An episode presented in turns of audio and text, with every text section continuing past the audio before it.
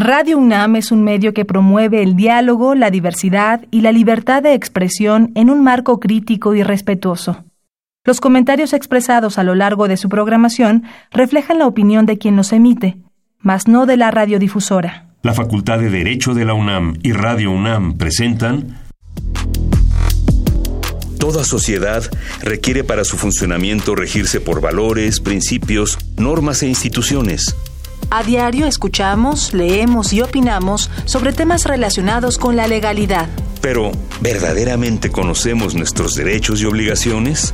Tu participación es indispensable. Acompáñanos. Derecho a debate. En la cultura de la legalidad participamos todos. Conduce Diego Guerrero. Hola, ¿qué tal? Muy buenas tardes. Bienvenidos a Derecho a Debate en la Cultura de la Legalidad. Participamos todos.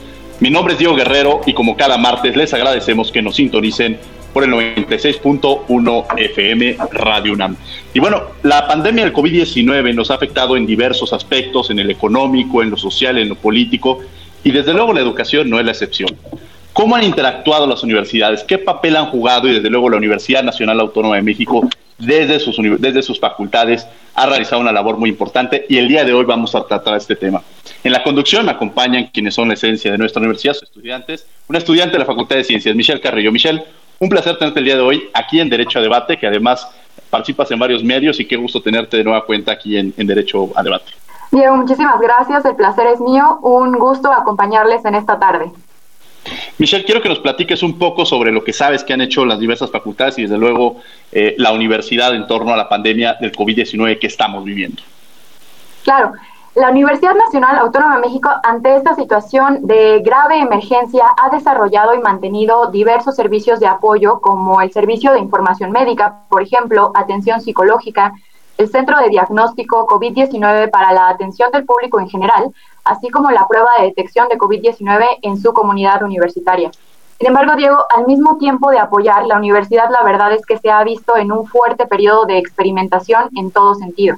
Y por mencionar tan solo un ejemplo, en cuestión de días se tuvo que lograr la migración total del sistema escolarizado a un sistema de educación a distancia mediante las tecnologías de información y comunicación, pero esta modalidad representa desafíos importantes y no resulta siempre tan eficiente si evaluamos de entrada la asimetría en las condiciones de vida de las y los universitarios y en segundo término que muchas asignaturas son experimentales y dependen de una educación profundamente práctica y presencial. Entonces, de esta manera, cada instituto, cada facultad o dependencia dentro de la UNAM ha tenido desafíos, demandas y necesidades particulares durante todo este proceso pero también considero destacable que cada una de ellas, basadas en el compromiso y responsabilidad social universitaria, ha tenido la facultad y sobre todo la disposición de poder apoyar a la comunidad en general desde su área del conocimiento en esta, en esta situación que vivimos, que sin duda ha sacudido como sociedad, nos ha sacudido como sociedad y yo me atrevería a decir, Diego, que como especie. Sin lugar a dudas, tenemos muchos temas que abordar el día de hoy. Vamos a conocer las voces universitarias. No olvidemos recordar que todos nos encontramos desde nuestros hogares con nuestra sana distancia. Estamos transmitiendo a través de diversas aplicaciones, de las utilizando las tecnologías para que podamos llegar a sus hogares a través del 96.1 FM. Vamos a conocer las voces universitarias, que conoce cómo ha sufrido, cómo ha vivido el COVID-19 la comunidad. Y regresamos aquí a Derecho a Debate a través de Radio UNAM. No se vayan. Las voces universitarias.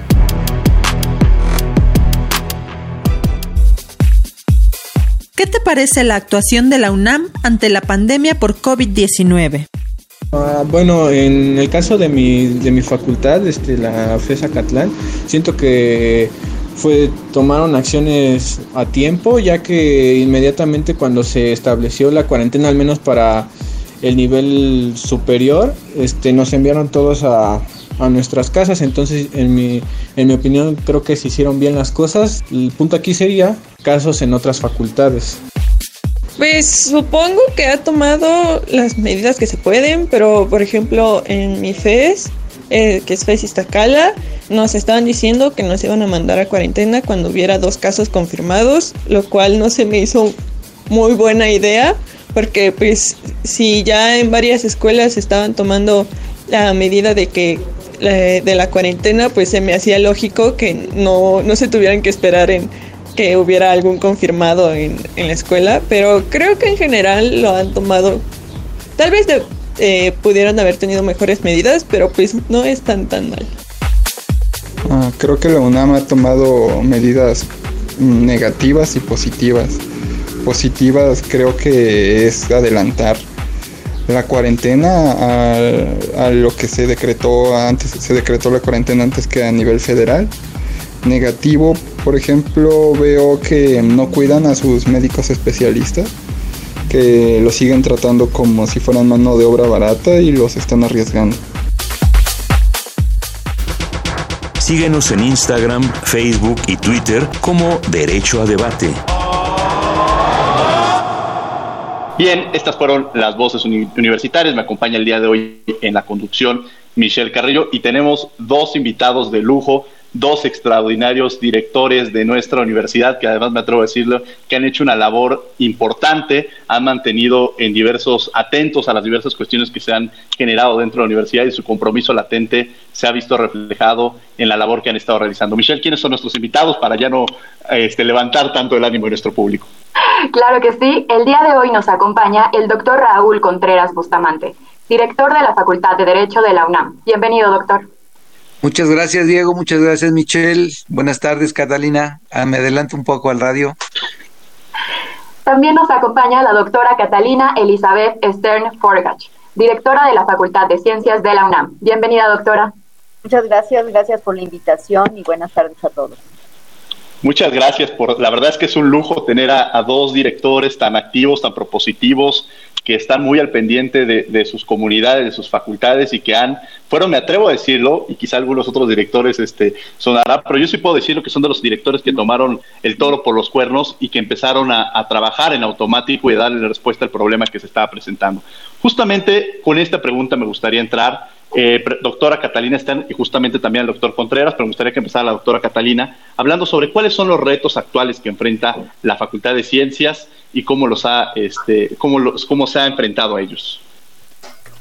Bueno, pues el reto es el mismo que tenemos todos. Estamos de alguna manera lejos de la facultad, no estamos ahí físicamente y tenemos que convertir todo lo que hacemos o todo lo que es posible convertir a eh, hacer todo en línea. Entonces hemos hecho trámites y hemos eh, tratado de implementar, como bien dijeron, en unos cuantos días educación a distancia, que casi no se hacía en la Facultad de Ciencias, dar cursos a los profesores, eh, levantar plataformas, abrir salones virtuales en varias plataformas diferentes y estar en contacto lo más posible con toda la comunidad para atender no solamente los problemas académicos, sino llevar la bitácora de qué es lo que está pasando en sus casas, cuántos enfermos hay.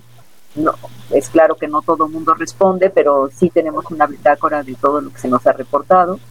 Eh, también tenemos eh, atención psicológica desde el principio en, en línea. Hemos aumentado el número de psicólogos que normalmente atiende a la comunidad. De todos modos, estamos desbordados y hemos pedido ayuda a muchas otras organizaciones que nos apoyan para dar este tipo de atención. También hemos tratado de atender el problema de género en lo posible, porque hay muchas cosas que están cerradas, pero hemos dado direcciones y hemos tratado de escuchar a la gente. Maravilloso. Doctor Contreras, pues entraríamos con esa misma pregunta, porque la verdad es que también la Facultad de Derecho ha tenido varios retos, ¿no? Sí, tenemos, eh, yo lo visualizo, Diego, en, dos este, grandes rubros. El primero, el, el reaccionar de manera rápida, enviarle una eh, rueda al carro sin pararlo y habilitar a los profesores y a los alumnos para entrar en este nuevo sistema. La, la Facultad de Derecho tiene una división de estudios a distancia que venido funcionando, es la carrera con más alumnos en, el sistema de distancia. Teníamos alguna experiencia en ello, pero lo que estamos haciendo ahora yo lo he llamado, eh, es que es un sistema presencial a distancia, porque hemos abierto aulas, la Facultad de Derecho este, es de las primerísimas en la universidad en el número de aulas abiertas y estamos estableciendo un sistema que aprendimos alumnos y profesores, a pesar de que ya estaban creadas por la universidad, a dar clase este, de manera presencial a distancia. E, eso es un reto. La facultad reaccionó rápido, la comunidad de una manera increíble reaccionó. ¿Será que acabábamos de cambiar nuestro plan de estudios y estábamos ya metidos en temas del constructivismo y de enseñar a los alumnos a investigar y aprender a aprender? Entonces, este, no nos, no, no, eh, la respuesta fue muy rápida y eso está funcionando.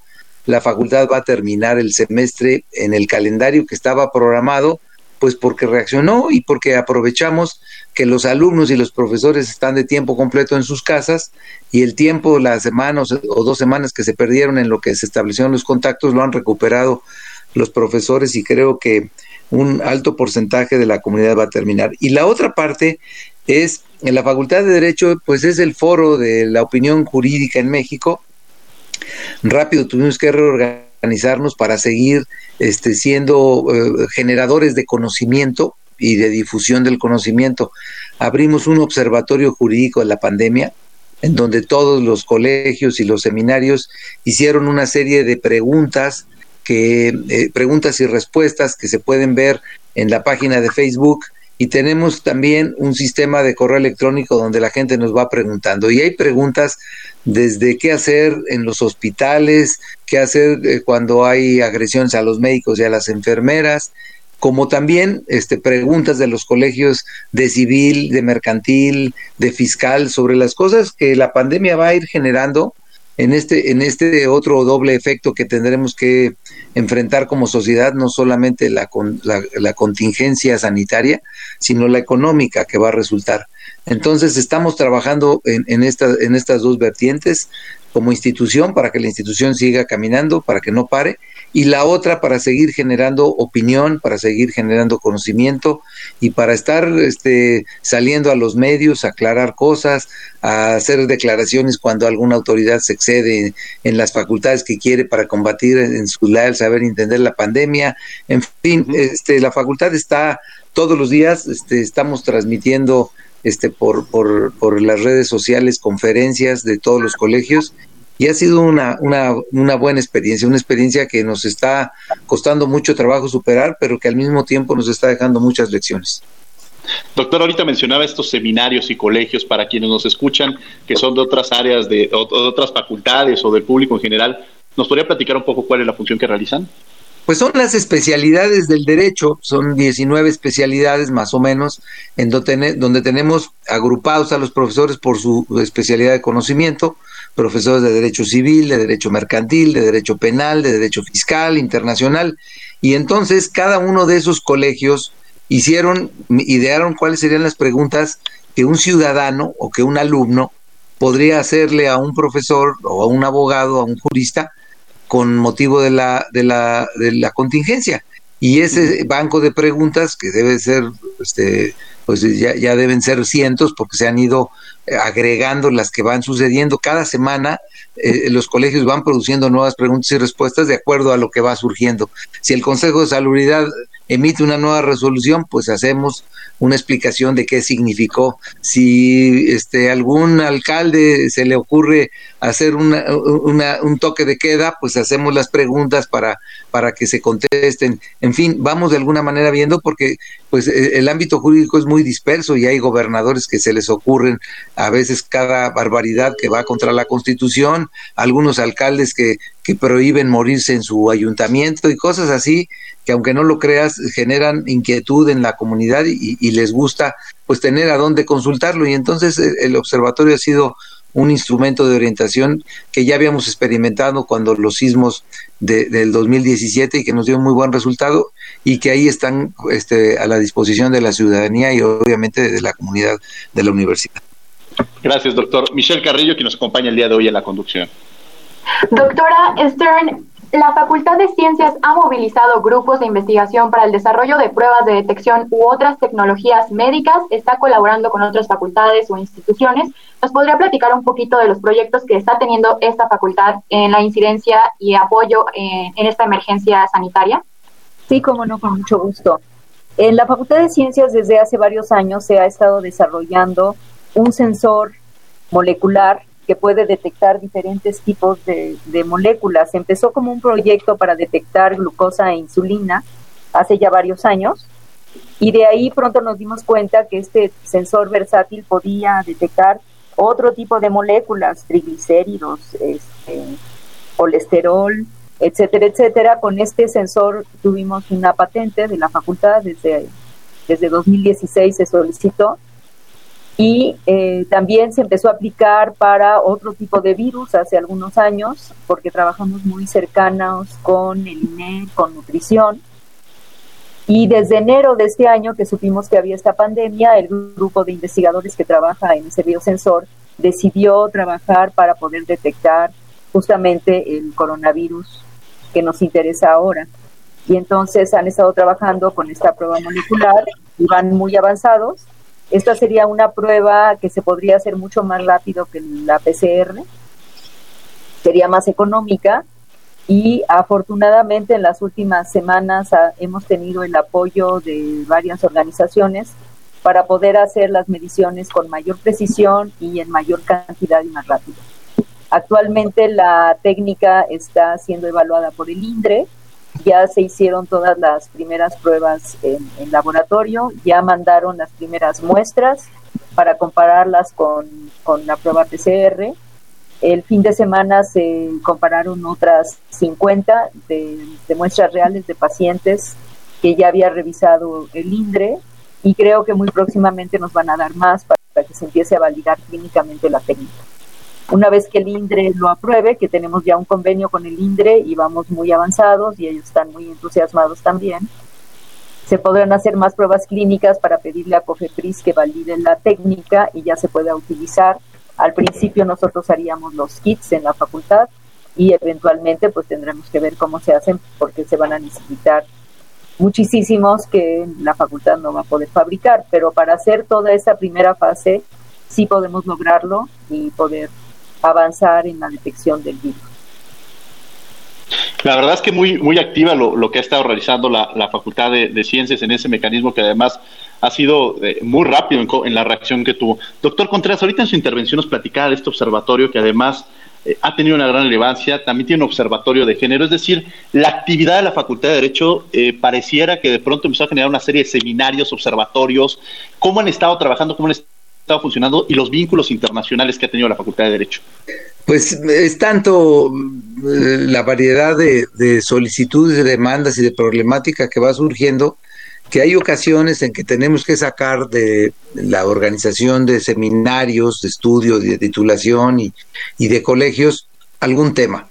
Específicamente el, tema de género, pues es un tema que nos preocupa mucho, que, que tiene una una agenda pendiente que resolverse dentro de la universidad y consideramos que era conveniente eh, hacer este, este observatorio pues para tratar de, visualizar y de, aportar ideas.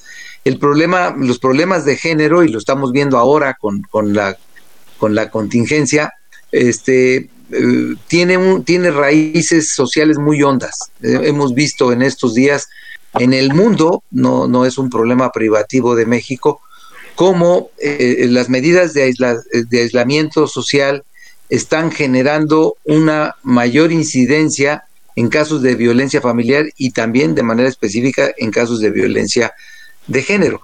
Entonces, eso desde luego que nos, nos lleva a, estar preocupados, a, analizarlo y a eh, tratar de sacar de toda esta, eh, de estas experiencias que estamos viviendo, pues un, poco de conocimiento para seguir reflexionando. El, tema eh, eh, y ese observatorio pues tiene como objetivo pues eh, generar propuestas de solución para resolver el problema que tenemos en, en, en, este en la facultad, en la universidad, pero también para estar generando conocimiento para la sociedad para que sirva para, para, eh, para hacer nuevas disposiciones, para hacer propuestas a los órganos legislativos sobre este problema que estamos viviendo muy, muy, muy serio, que es este, eh, la violencia de género. Doctor, muchas gracias. Y justamente, doctora, me gustaría que efectivamente el tema de COVID-19 ha traído la atención de todos los medios, la agenda, pues efectivamente y naturalmente se ha ido sobre, sobre este tema, pero el tema de género, como ya lo decía el doctor Contreras, sigue latente, es un tema que se tiene que seguir trabajando. Regresaremos a la universidad y se seguirá colaborando y gestionando incluso para empezar a erradicarlo. ¿Qué está haciendo? ¿Cómo ha trabajado la Facultad de Ciencias en torno al mismo?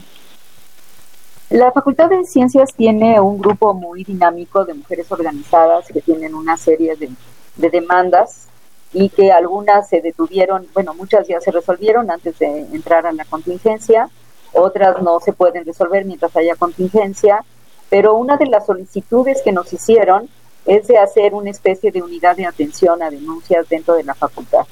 Y en eso estamos avanzando lentamente, pero estamos avanzando. Este, definimos un espacio específico donde va a estar esta pequeña unidad para atención de la facultad y estamos en vías de ver qué tipo de personas contratamos. Habrá una psicóloga, una abogada y, un, eh, y una trabajadora social por el momento que van a poder estar ahí para atender, guiar y que tengan toda la empatía necesaria y el conocimiento, las dos cosas, para poder guiar a, todas las personas que quieran llevar una denuncia. Este, no solamente a estudiantes, sino hay miembros de la comunidad que tienen mucha solidaridad con las chicas justamente porque han vivido la situación de violencia que ellas, que ellas han vivido también.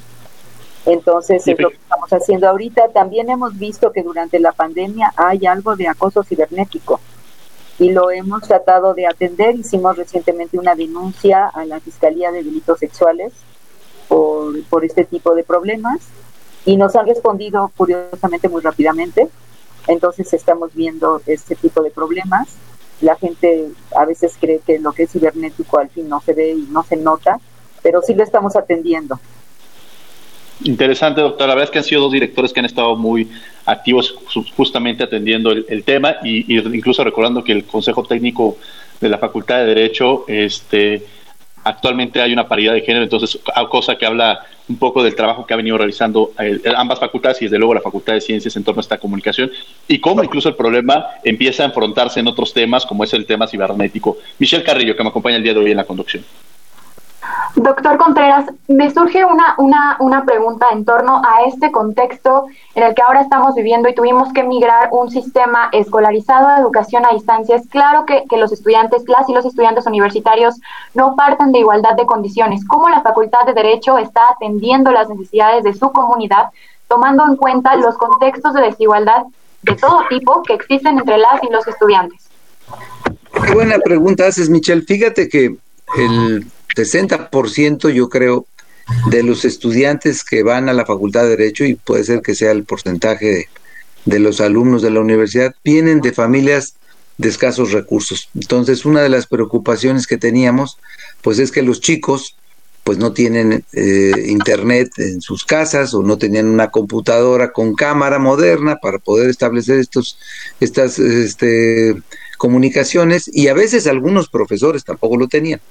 Y entonces eh, empezamos nosotros a, partir de, que las primeras semanas los profesores establecían contacto como, como ellos hayan establecido.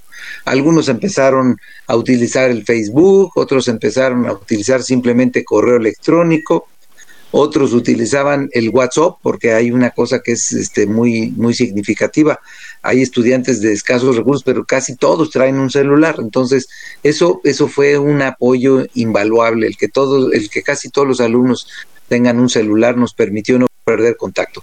Y poco a poco los alumnos fueron resolviendo pues sus problemas este y fueron consiguiendo a lo mejor en la casa de algún pariente o de un vecino y se fueron poco a poco conectando.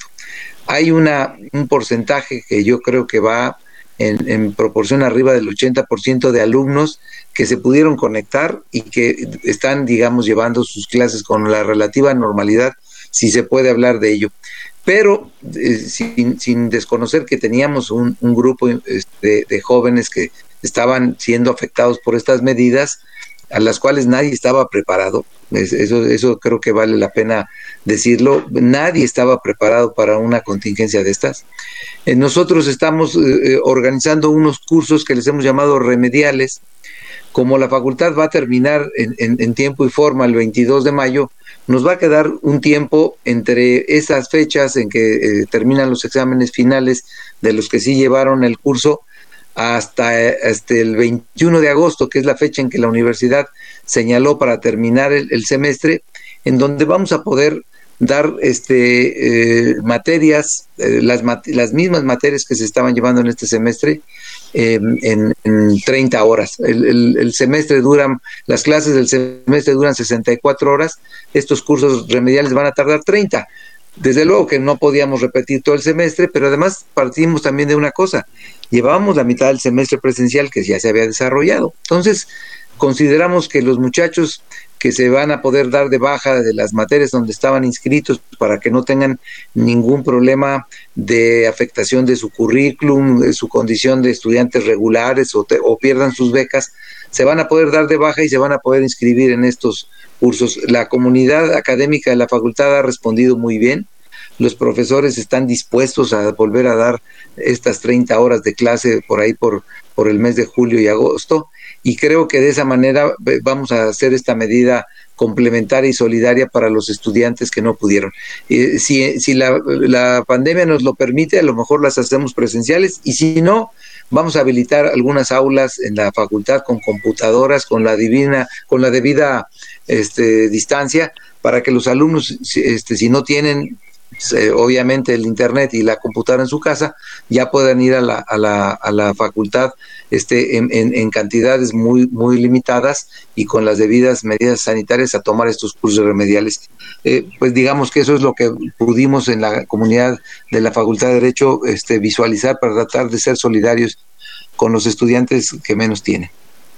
Interesante, doctor, esta, esta participación que ha tenido la Facultad de Derecho y cómo ha respondido consciente de las necesidades, porque hay efectivamente universidades privadas que se, que se adaptaron muy fácilmente quizá al tema tecnológico, que no tenían este, este piso disparejo. Pero en el caso de la, de la universidad sí tenemos muchas de estas distancias sociales tan grandes que nos obligan también a concientizarnos y responder a estas demandas. Michelle Carrillo. Doctora Stern, en particular en la Facultad de Ciencias, ¿cómo se adoptaron estas medidas? Porque existen laboratorios y, vaya, la educación es profundamente práctica y, presencial. Entonces, ¿qué medidas adoptó la Facultad de Ciencias en esta migración a las plataformas digitales? Eh, bueno, primero la Facultad de Ciencias no tenía experiencia en impartir licenciaturas a distancia, así es que fue un aprendizaje eh, un poco tardado. Eh, hay profesores que se han ingeniado para poder dar cursos experimentales a través de material que hay en Internet, porque sí hay muchísimos videos, muchísimas, hay hasta laboratorios virtuales que se pueden utilizar.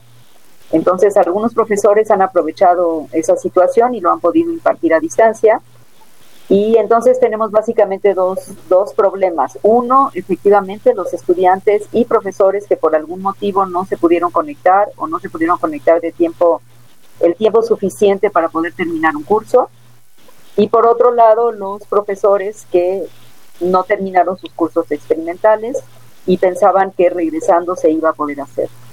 Yo eh, creo que nosotros no debemos regresar rápidamente a la universidad así que espero que se haga parcialmente en algún momento, pero no, no antes de, las vacaciones administrativas, que son del 6 al 26 de julio. Y entonces estamos eh, diseñando varias opciones diferentes para todo este tipo de cursos. Porque la preocupación de que vayan los estudiantes no es nada más las precauciones que nosotros podemos tener adentro de la facultad, que las tomaríamos. Eh, los profesores tienen que saber que no van a regresar a un salón con, lleno de estudiantes, eso no se va a poder y no se va a poder por bastante tiempo. Y entonces todo va a tener que ser escalonado y con mucho cuidado, pero además la mayor parte de los estudiantes vienen en transporte público, que hasta ahora se ha mostrado es una de las razones por las que hay más contagio. Entonces estamos pensando en diferentes tipos de opciones, tanto para los cursos que no se dieron, todos se van a dar en julio, agosto y a lo mejor nos comemos una semana de septiembre. Es decir, tomaríamos lo que nos falta. este semestre se definió que se acaba con todo y calificaciones el 3 de julio. ¿Por qué un poco más tarde? Porque en la facultad hubo paros y además el profesorado se tomó cierto tiempo para poder implementar sus cursos en línea. Entonces le aumentamos nosotros tres semanas al total nos quedaban tres días libres y ya ese tiempo sería para subir calificaciones y que quede todo terminado el semestre. Lo que no se terminó lo queremos meter en cursos intersemestrales de diferentes tipos que estamos analizando para atender las diferentes situaciones. Lo primero que vamos a hacer es entrevistar a todos los estudiantes que se dieron de baja en alguna materia, no a los que se dieron en baja permanente, eh, baja total, este, que es suspensión temporal de estudios, sino más bien a los que dejaron alguna, una o dos materias para entender por qué las dejaron. Y entonces tratar de implementar algo que sustituya esas materias cuando se pueda. Estamos trabajando en eso. Yo espero que en 15 días tengamos una propuesta concreta para las diferentes opciones y que además hayamos realizado esta encuesta que creo que es muy importante para poder entender por qué se dieron de baja los estudiantes, porque algunos, muchos son porque no se pudieron conectar o porque no se podían conectar todo el tiempo de la clase o porque no tenían suficiente banda ancha o de plano no tenían internet, en fin, hay muchos tipos de problemas, pero los estudiantes del Consejo Técnico lo que nos insistían es que hay muchos estudiantes que se pusieron en contacto con ellos y que dijeron realmente la situación familiar es muy complicada y necesitamos terminar el semestre y poder atender los problemas familiares. Entonces decidimos que hay que terminar el semestre para que los estudiantes que tienen que colaborar en sus casas, muchos de ellos han regresado a trabajar porque los padres se quedaron sin trabajo o porque tienen alguien enfermo en la familia. Entonces es liberarlos lo antes posible y luego empezar a trabajar con toda la gente que no se pudo terminar, que no pudo terminar y que quisiera terminar en el intersemestre. Desde luego, pues estos cursos se tendrán que volver a dar en el semestre 2021-1, que empezará en septiembre. Entonces, mm. estamos eh. trabajando en todo eso. Interesante justamente este proceso de adaptabilidad y algo que, usted menciona, el hecho de que justamente la Facultad de Ciencias no, no contaba justamente con la educación a distancia, entonces complejo incluso empezar a generar este proceso de adaptabilidad, que quizá también es diferente, no, no es tanto que haya migrado a educación a distancia, sino esta educación escolarizada utilizando las herramientas y que me parece, doctor Contreras, que pues, la facultad eh, regresará a ser otra o tendrá que ser otra, y, aprovechando ahora este tema de las tecnologías, pues los maestros tendrán que estar adaptados. Creo que no ha sido fácil, me parece que quizá no pudo haber sido fácil. Y en ese sentido va la pregunta, este proceso, el tema de la capacitación, me parece que es importante, ¿no, doctor Contreras? ¿Cómo lo han llevado a cabo? Mira, eh, nosotros como estudiosos de las ciencias sociales sabemos que después de que hay eh, acontecimientos fuertes, serios, este, en, una sociedad como guerras, invasiones, este, movimientos armados o eh, pandemias, cuando se superan, las sociedades quedan más fuertes. nosotros veíamos venir pues eh, toda una serie de opiniones de, muchos eh, eh, estudiosos de las ciencias sociales, como, como o como Oppenheimer, que decían pues que muchos de las, de las profesiones y de los, de, los oficios que hoy se, se, imparten iban a quedar muy pronto este, fuera de, de necesidad social y fuera de foco, rezagadas, sino este, migraban hacia nuevas formas de impartirse y de entenderse. Esta, esta necesidad que tenemos de adecuarnos a, dar estas eh, clases presenciales a distancia ha sido un entrenamiento este, formidable porque nos ha enseñado pues que podemos tener a, a un profesor este, transmitiendo desde un tribunal una audiencia y en, el, en la Facultad de Derecho, en un aula con computadoras, este, se puede estar viendo en vivo lo que está sucediendo, en lugar de que los estudiantes tengan que ir al tribunal a pedir permiso para hacer una práctica. Entonces, este, esto nos está dejando muchas cosas. Desde luego que, la educación eh, eh, y toda la vida de la sociedad no va a ser la misma después de la pandemia. Eso tenemos que irlo pensando y nos tenemos que ir haciendo la idea de que tendremos que modificar muchas cosas que la pandemia nos está demostrando este, desde los hábitos alimenticios, desde eh, muchas cosas que se, que se hacían reglamentariamente en las ciudades de manera desordenada, a lo mejor eh, eh, la dimensión de los salones, de los auditorios, en fin, no sabemos qué vaya a resultar, pero tenemos que estar pendientes y tenemos que estar abiertos al cambio. Yo creo que este, este, este proceso, independientemente de lo doloroso y, y, del temor que genera, estoy cierto que, que, va a ser una sacudida este, a la conciencia eh, social y solidaria de, la sociedad y esperemos que, nos ayude para salir más fuertes. Un poco siguiendo esta dinámica y, esta, y estas charlas que hemos estado teniendo, me parece que algo destacable es el derecho al acceso y el derecho a la información. Y que en este sentido, la verdad es que a raíz de la, pandemia sí hemos contextualizado la información a un contexto urbano y que no nos ha permitido eh, llegar a otras esferas. Pero más allá de eso, creo que ha visibilizado la importancia de tener una ciencia abierta. Y en este caso, doctora Stern, creo que por primera vez distintos periódicos, distintas revistas se han visto en la necesidad y en la, y en la demanda también de abrir eh, eh, datos, de abrir artículos que normalmente tienen un costo y que toda la, población ahora puede acceder a ellos. Le pregunto, ¿la pandemia está cambiando la forma de hacer ciencia? Yo creo que está cambiando, empezar la percepción de la ciencia, que creo que es muy importante. Eh, en los últimos años se empezó a, a hablar de los científicos como que no tenían un interés eh, social, sino solamente un interés muy personal por hacer las cosas. Y creo que la respuesta tan importante que ha tenido los científicos de la UNAM y de todo el mundo de volcarse para poder atender los problemas de todo tipo que tienen que ver con la pandemia. Los académicos han tratado, como bien dijo el, el doctor Contreras, de atender los problemas sociales, los problemas emocionales, los problemas de salud y en mi comunidad, por ejemplo, claro, la cantidad, yo tengo muchos estudiantes que actualmente están trabajando en los laboratorios, diseñando caretas, diseñando válvulas y no dejan de trabajar. Eh, han hecho cajas de acrílico porque los médicos al principio no tenían eh, nada para defenderse y para no contagiarse. Y entonces este contacto inmediato, yo creo que la científica siempre ha tenido una una vocación social que a veces no es muy obvia, pero en este momento creo que fue clarísimo que todo el mundo se volcó para ver cómo resolver los problemas del resto de la sociedad.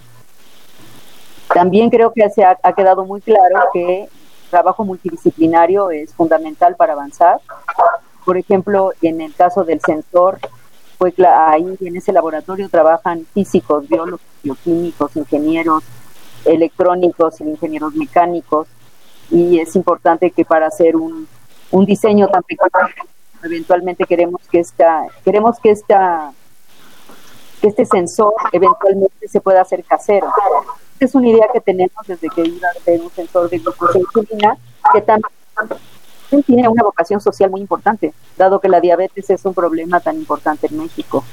Y eh, sabemos que nuestro sistema de salud pública no puede atender a la cantidad de enfermos y entonces se ha pensado desde hace años en un sensor que se pueda que se pueda hacer para que no todo mundo tenga que ir al hospital para que se le dé seguimiento. Y esto mismo va, vamos a tratar de que se haga con el coronavirus, todavía falta, pero ahí vamos.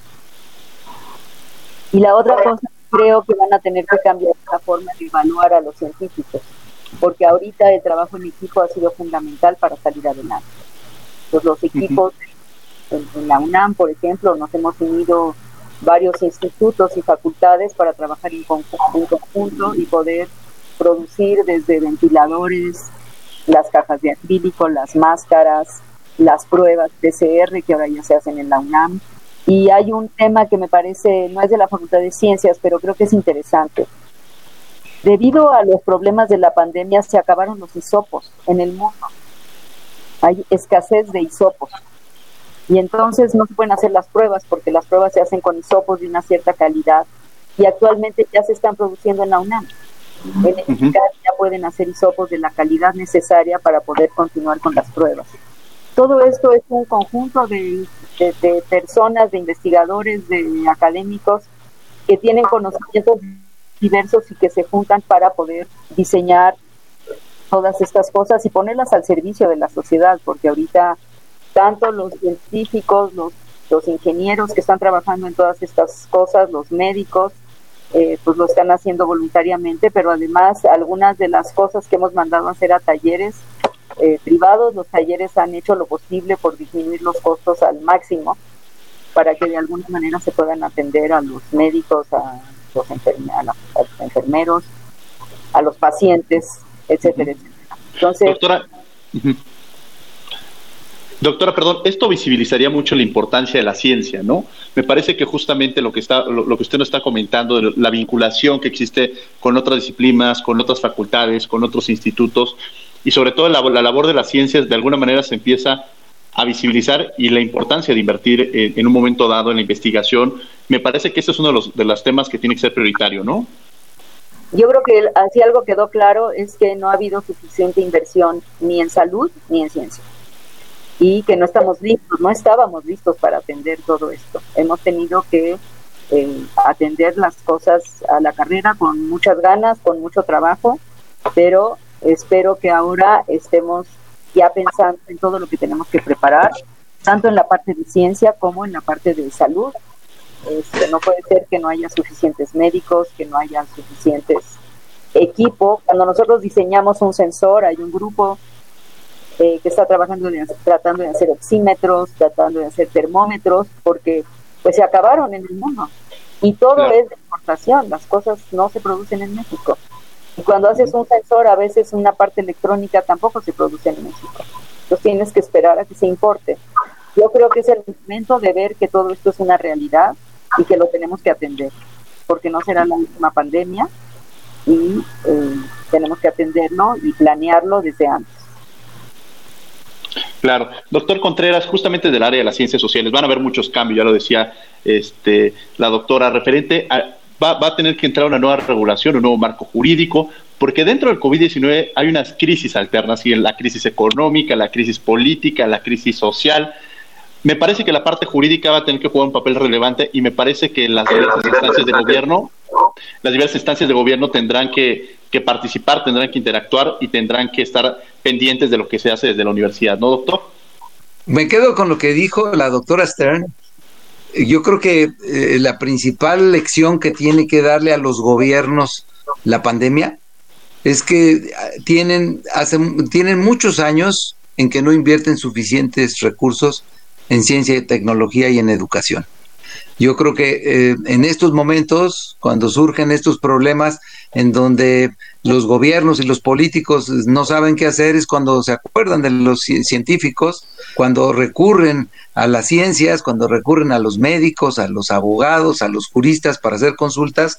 Y esto te demuestra que una sociedad tiene que invertir una cantidad muy importante siempre en ciencia, tecnología y en educación, porque son los instrumentos, es la inversión que puede tener un Estado para tener realmente personal capaz y suficiente para poder resolver los problemas. Desde luego que, la, que la, los efectos de la pandemia, una vez que se mediaticen, porque creo que van a tardar en superarse totalmente mientras no haya una vacuna, los efectos sanitarios, los efectos socioeconómicos van a ser quizá más delicados y van a dejar más consecuencias este, eh, graves que la, que, la propia pandemia sanitaria, que la propia contingencia. Entonces, desde luego que, que, las universidades vuelven a demostrar la importancia que tienen dentro de la sociedad y ojalá esta llamada de atención sirva para que den más presupuestos para la investigación, para la docencia y para la difusión del conocimiento.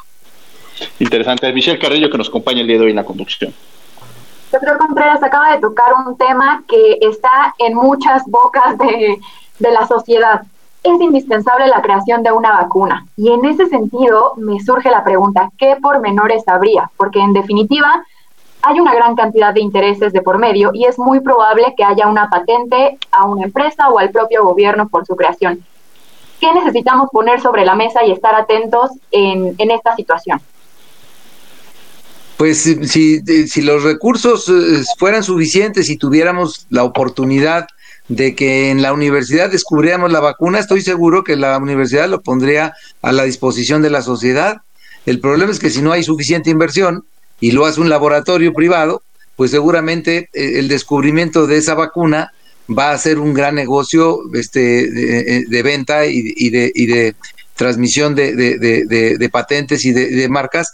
Y esto es lo que, lo que hace la diferencia. Si, si tienes suficiente investigación propia en las universidades públicas, pues tienes la manera de poder combatir y de poder resolver estos problemas. Cuando no lo hay, pues dependes del mercado, dependes de lo que hagan en otro país y depende de que a ver en qué lugar de la cola cuando descubran la, la vacuna te llega este, a ser vendida a tu país y a ver en cuánto. Esas son de las cosas que creo que se tienen que reflexionar y darse cuenta que la subinversión en materia de investigación para la educación es algo que se tiene que resolver y que tenemos que empezar a prepararnos porque este tipo de contingencias internacionales, este, porque, porque es, una, es un contagio internacional, pues es producto también de la modernidad, de que alguien desde China puede tomar un avión y bajar en San Francisco y traerse un virus y, alguien de San Francisco puede volar a Argentina y, y, y en, en, menos de un mes pues tienes un virus circulando por todo el mundo, pues porque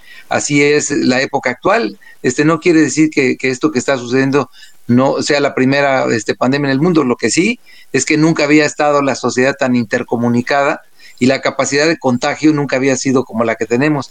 Y si lo pensamos bien, esto, este, este es el, este va a ser el pan nuestro de las próximas generaciones. Creo que tendremos que prepararnos para, para superar esta y, tomar nota de lo que estamos haciendo y lo que estamos padeciendo para que cuando lleguen las próximas vicisitudes sanitarias podamos tener una capacidad de respuesta mucho mejor.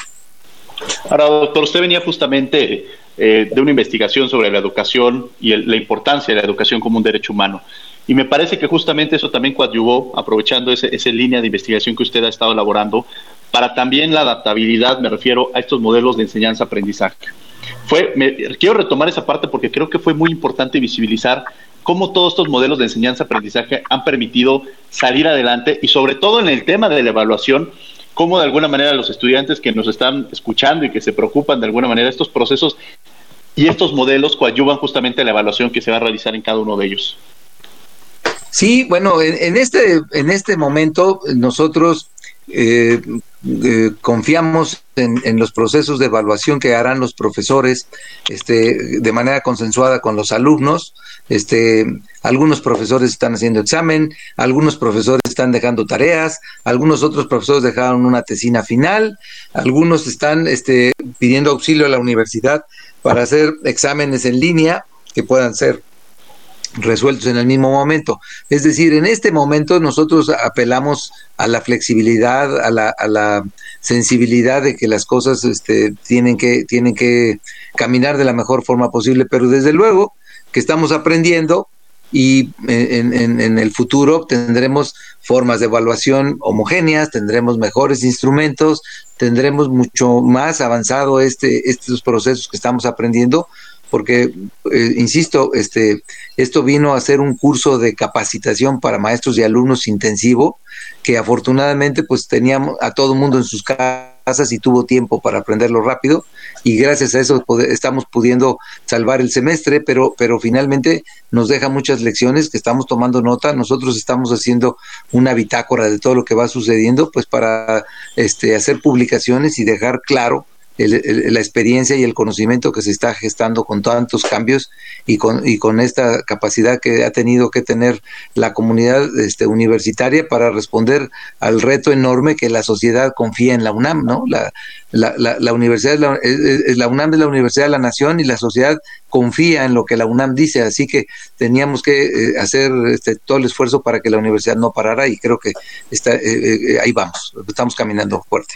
Maravilloso. Ahora, seguramente había muchos estudiantes eh, que se encontraban eh, fuera de sus, eh, fuera del país, estaban en intercambio. Doctora Stern, ¿cómo, ¿cuál fue el proceso o cómo se atendió en un momento determinado justamente esos estudiantes que se encontraban en un programa de intercambio internacional o en unas salidas en el extranjero? esto se, en realidad se hizo junto con la Secretaría de Relaciones Exteriores los estudiantes que así decidieron pudieron, si todavía podían regresar de sus, los países en los que estaban, regresaron a tiempo. Y se hicieron varios vuelos humanitarios para recoger estudiantes junto con otras personas nacionales en diferentes países. Y algunos decidieron quedarse donde estaban. Tenemos estudiantes que quisieron quedar fuera de México porque, porque que ahí se van a quedar y varios están todavía por allá y ahí van a terminar su semestre y ya verán cómo regresa. El, el número de estudiantes que estaban fuera no era tan grande, pero se localizó y se les preguntó si querían regresar o si se querían quedar.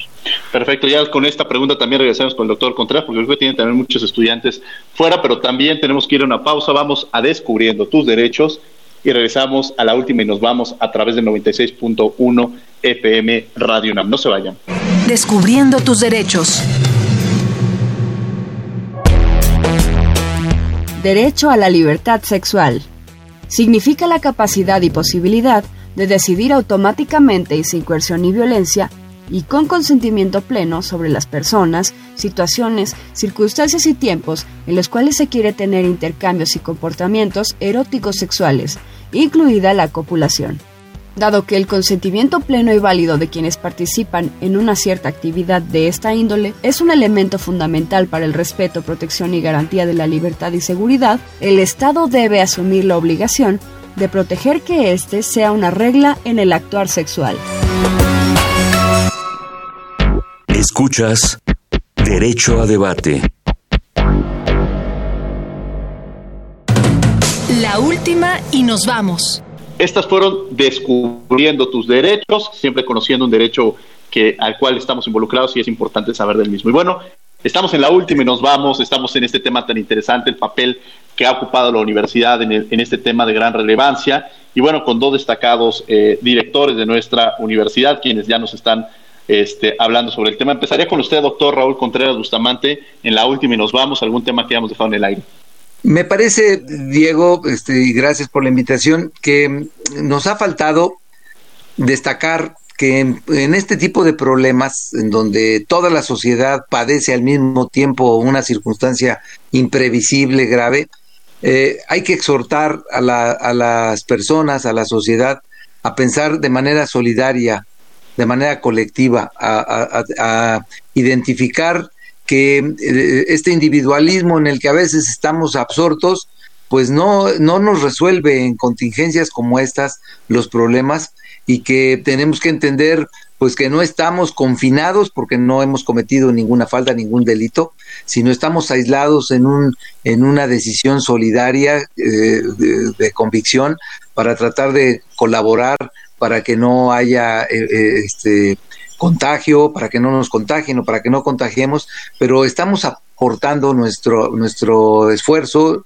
la limitación de nuestras libertades para tratar de resolver un problema social que a todos nos atañe.